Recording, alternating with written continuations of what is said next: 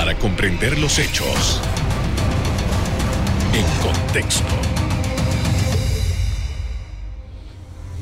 Muy buenas noches, sean todos bienvenidos y ahora para comprender las noticias las ponemos en contexto. En los próximos minutos hablaremos de los reportes de aumento de la canasta básica de alimentos en Panamá y la decisión de prorrogar el control de precios.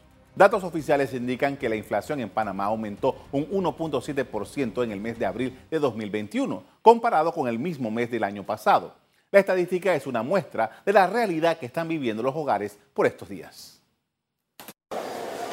Los panameños siguen percibiendo el aumento de productos de la canasta básica sin mayores justificaciones o explicaciones durante la pandemia. Hasta mayo de 2021, el costo promedio de la canasta básica de alimentos fue de 266,78 centavos, un aumento de 5 dólares con 47 centavos mientras que para el mes de abril se fijó en 264 dólares según la Codeco. La entidad mencionó las variaciones de precios que se observaron durante los primeros meses del año.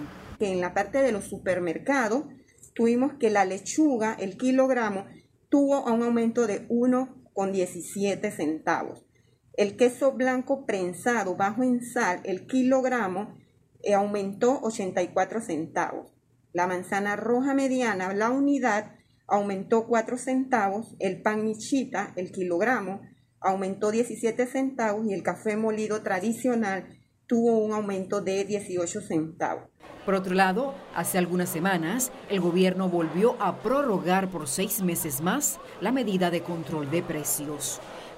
Para el sector empresarial, esta medida no fue una buena decisión. A nosotros nos preocupa enormemente que los próximos meses tendremos una situación de aumento de la inflación eh, que estamos viviendo producto de lo que es el aumento de fletes, el aumento de los costos de combustible y que eso va a generar una presión en la estructura de costo eh, de todos estos productos que están dentro del control de precio y eh, de darse todas estas situaciones que estamos viendo o estas eh, proyecciones macroeconómicas que la Cámara de Comercio prevé, es probable de que veamos algo de desabastecimiento de estos productos que están en la lista del control de precio, o peor aún, y esperemos que no sea el caso, que se genere o se siga profundizando un mercado negro de estos productos. La Codeco hace un llamado a los consumidores para que denuncien a quienes venden por encima de los precios establecidos.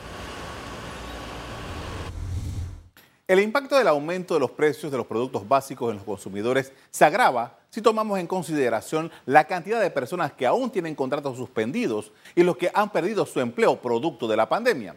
Una canasta básica alimenticia que cuesta casi 267 dólares en las zonas de Panamá y San Miguelito es el dato más reciente que reporta la Autoridad de Protección al Consumidor. Veamos una lista con algunos de los productos que contribuyeron a ese alza. La lechuga aumentó 45%, la salchicha empacada aumentó 24%, el queso blanco prensado aumentó 7.3%, el pan michita aumentó 6.9%, la tuna en agua aumentó 5.2%, el café molido aumentó 4.9%, el pollo entero aumentó 1.9%.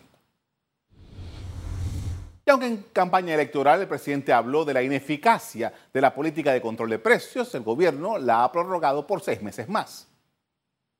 Se trata de 14 productos que se mantienen dentro de este régimen. Cortes de carne de res como la babilla, bistec de cinta y la carne molida de primera están en esa lista. También el pollo entero, el arroz de primera, la cebolla amarilla nacional e importada, el ñame, la papa nacional, el tomate perita, el pan de molde blanco, entre otros. El primer decreto de control de precios data del 1 de julio de 2014, cuando el entonces presidente Juan Carlos Varela emitió esta medida de emergencia, en la que incluyó 22 productos.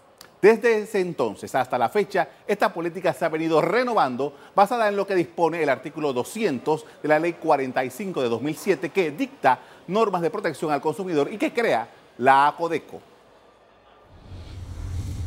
Mientras esto ocurre, grupos de productores de arroz están presionando al gobierno, pues consideran que los costos de producir este rubro están altos y no se compensan con lo que está recibiendo, el tiempo que piden que el gobierno cancele las deudas que tienen con ellos.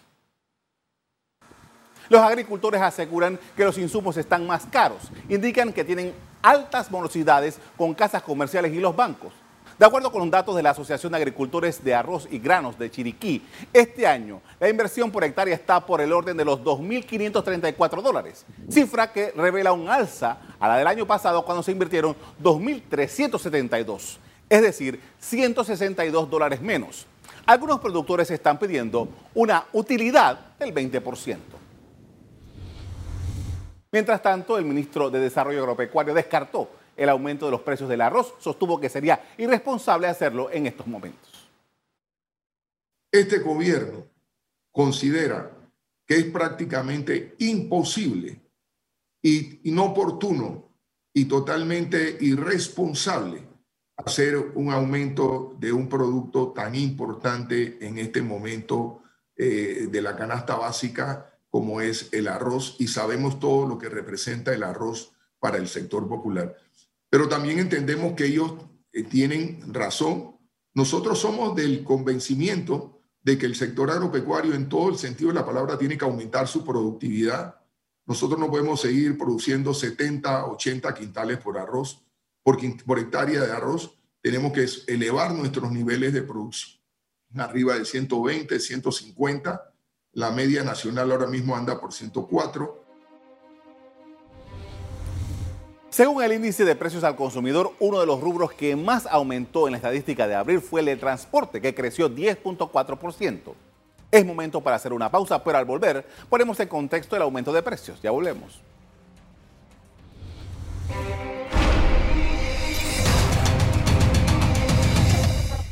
Estamos de regreso para hablar de los precios al consumidor en el país. En el país, perdón, nos acompaña Olmedo Estrada, expresidente del Colegio de Economistas de Panamá. Buenas noches. Y muy buenas noches, Carlos. Placer. Gracias por haber aceptado nuestra invitación. Eh, profesor, eh, estamos viviendo, parece que una escalada ligera hasta el momento, pero escalada al fin de los precios desde hace unos meses acá. ¿Cuál ha sido el comportamiento que usted ha visto hasta, hasta el momento? Sí, mire, este, efectivamente que eh, el, tema de la canasta básica, los precios de, de esos productos tienden a aumentar eh, en los últimos meses producto de algunos cambios que se han dado en los precios de, eh, digamos, de materias primas tan importantes eh, como, como por ejemplo el combustible. ya se habló de que el combustible ha ido aumentando su precio en los últimos meses y eso tiene un impacto directo a lo que son los productos que consumen las personas. ¿Por qué? Porque son costos de producción que impactan el precio del producto. O sea, si usted me aumenta la gasolina, el diésel, eh, los aceites que son derivados del petróleo, que todos inciden, eh, nada más hay que mencionar lo que se está comentando ahorita mismo con el tema del arroz, que los productores están eh, este, cuestionando de que efectivamente el, precio que hay ahora, ahora mismo del arroz no es suficiente para cubrir sus gastos de producción. Bueno, eso precisamente es lo que nos referimos, porque ellos eh, utilizan muchos derivados del petróleo, el, eh, utilizan el, diésel, utilizan la gasolina, utilizan los, los fertilizantes, todos los, químicos que son derivados del petróleo definitivamente son los que están impactando los costos de producción del arroz y de todos los productos eh, eh, del sector primario que son básicos y que, que están contemplados en la canasta básica familiar. Ahora, eh, estas son en alguna medida situaciones cíclicas, ¿no? el, por ejemplo, el caso del, de los precios del petróleo están, oscilan durante varios momentos del año. Mi pregunta es, viendo el comportamiento de lo que ha sido los precios en Panamá, ¿qué nos está diciendo? ¿Hay algo diferente en esta oportunidad o estamos en presencia de eh, una normalidad? Sí, lo que pasa es que también eh, aquí hay varias variables que se están combinando. El tema de la pandemia es, es un tema del cual tenemos que tomar en consideración porque con la pandemia vienen acompañados otros elementos como por ejemplo el costo de los fletes de muchos artículos que son importados. Entonces, eso impacta también al, a lo que es el costo, el precio de, uno, de, cualquier producto que se consuma en el territorio nacional. Tenemos el tema de la escasez de los contenedores porque la mercancía no puede llegar a tiempo porque no hay suficientes contenedores para poder surtir. Y todo esto es problema de oferta y demanda, ¿verdad? De un, de, un artículo que impacta otros artículos. Entonces, el aumento del petróleo. Mira, el, problema del petróleo es que si aumenta eh, el petróleo hoy, mañana suben los, productos eh, este, que son eh, digamos, en la, en, la cadena de valor que se produce son impactados por el aumento del petróleo, pero cuando el petróleo baja, esos productos no sufren ningún cambio, se mantienen. Y cuando vuelve a subir el petróleo, de nuevo le suben. O sea, aquí hay, aquí hay un problema que efectivamente no hay, eh, digamos, la manera de eh, fiscalizar, no de controlar, de fiscalizar de que efectivamente eh, los sectores, eh, los comerciantes, que son los que al final imponen los precios a, a, los productos, este, no, no manejen especulativamente en los precios de los productos. Ahora, hay una situación, y usted que como economista y, estudioso de esto, estamos, aun cuando Panamá está registrando un aumento en los, en precios, que decía yo hace un rato que era ligero por ahora, eh, nosotros venimos de, eh, estamos en mejores condiciones de hace 8, 9, 10 años, en donde nosotros vivimos aquí unos aumentos en, en, los costos, una inflación que creo que, usted me corregirá, que pasaba el 3%, algo que era eh, inaudito en Panamá, no, no, teníamos mucho registro de eso. ¿Qué es lo que ha pasado de esa época a esta parte? Lo que pasa es que hay que entender de que el mundo ha vivido eh, crisis financieras importantes que si bien no nos golpearon directamente, nos, nos han golpeado indirectamente. Cuando decimos indirectamente que, eh, por ejemplo, eh, el tema de las hipotecas no nos afectó a nosotros en Panamá porque tenemos un sistema de hipotecas diferente, distinto, y cláusulas muy puntuales que los bancos llevan a cabalidad, ¿verdad? Pero sin embargo, en otros países hipotecar una, una propiedad y volverla a hipotecar, repotecar y, hacer de eso todo un juego eh, comercial eh, es, producto de lo, que, de lo que ocurrió en el año 2007-2008 con eh, la crisis financiera. Bueno, esa crisis financiera, como desplomó bancos, compañías grandes, eso se trasladó ¿verdad? de manera indirecta a algunos sectores productivos que,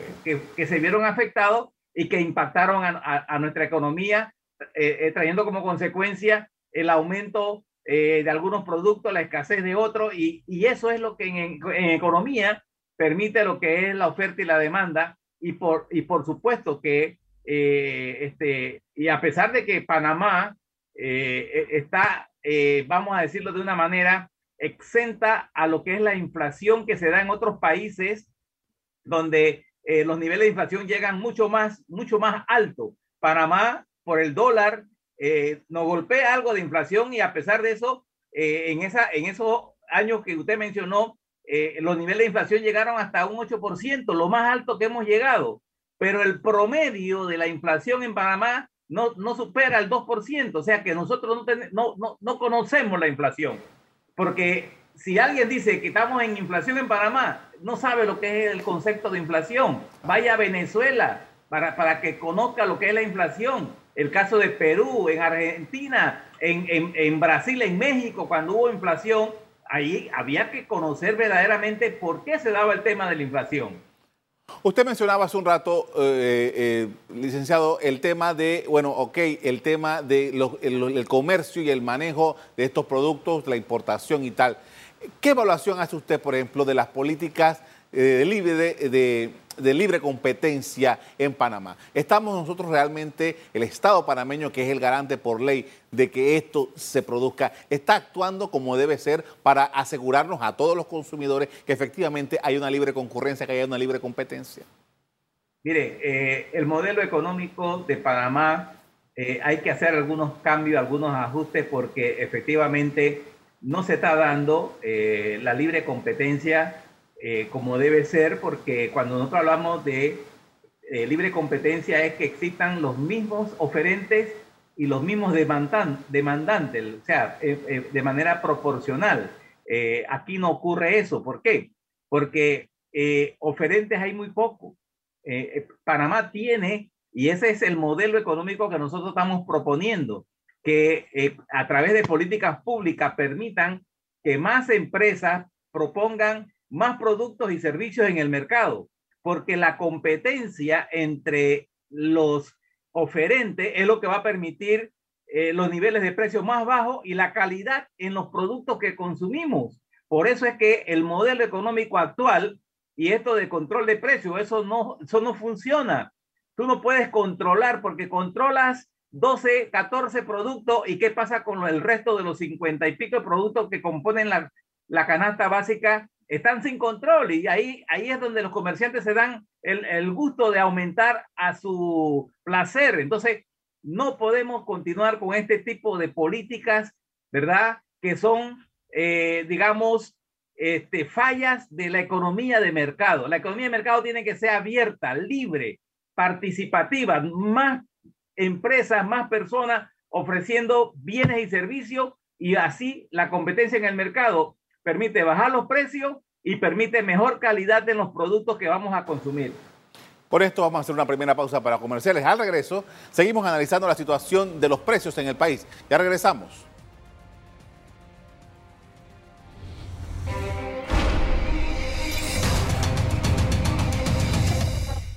Estamos de regreso y continuamos con Olmedo Estrada, expresidente del Colegio de Economistas, hablando sobre la canasta básica y los precios de los productos esenciales.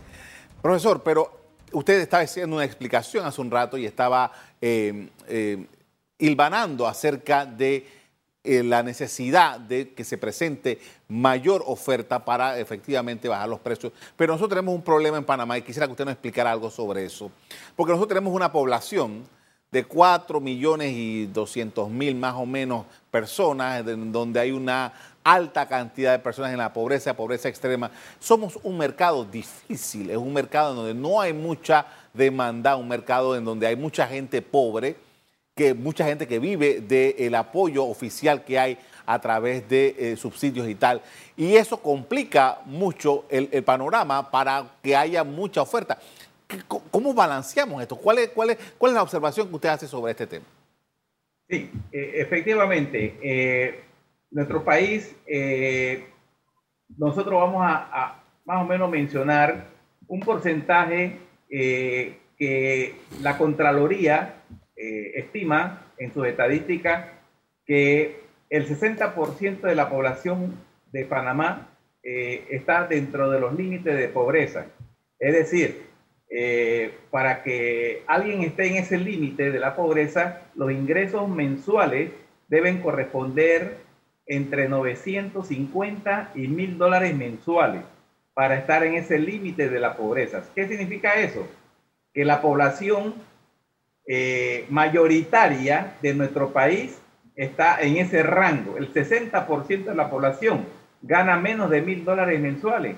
Entonces tú tienes una población que verdaderamente no tiene los recursos porque efectivamente para poder eh, adquirir los bienes y servicios que se requieren en la familia con un presupuesto de menos de mil dólares, eh, estás muy limitado, muy limitado. Entonces, Ahí tenemos un primer problema. Por eso, es que es importante a los costos que tenemos hoy de la canasta básica, por supuesto que esta familia, pagando el alquiler de la vivienda, pagando eh, el, vestido de la familia, pagando la educación, la salud, la alimentación, que es la canasta básica, el transporte, ¿verdad?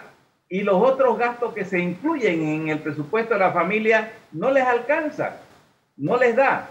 Ahorita, en el mes de abril, que fue el último reporte que se publicó, el, costo de la canasta básica estaba en 264,40.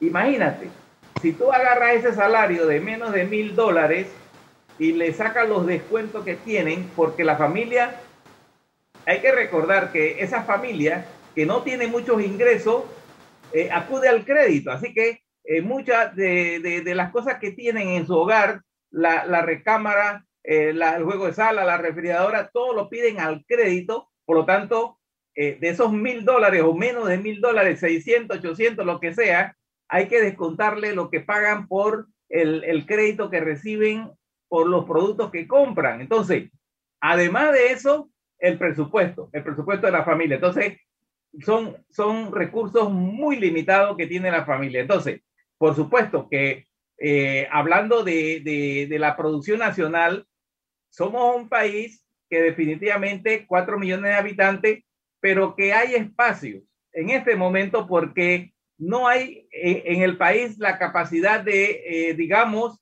proponer todos los bienes y servicios que se necesitan en la familia.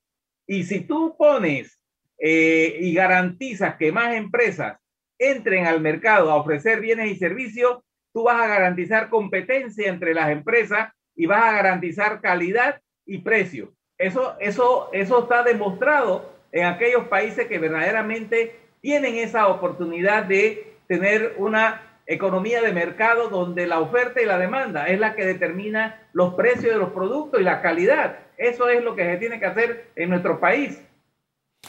Eh, profesor, eh, hace, de nuevo, volviendo a 10 años, teníamos una situación en Panamá y teníamos una bonanza que estaba en gran medida impulsada, usted me corregirá si no es así, por la ampliación del canal de Panamá. Fue una obra que derramó mucho dinero en Panamá e incluso vino personas eh, a trabajar a Panamá que no son panameños, vinieron a trabajar en esa obra.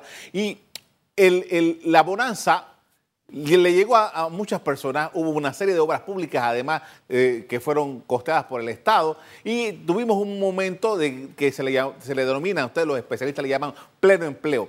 Eso fue muy temporal, eso se fue decreciendo después. ¿Qué necesitamos nosotros aquí en Panamá? Sobre todo en un momento crítico como este en el que nos encontramos, para poder resucitar algunas cosas y poder hacer lo necesario para promover empleo, para que efectivamente la gente tenga poder de compra y, generar en este país.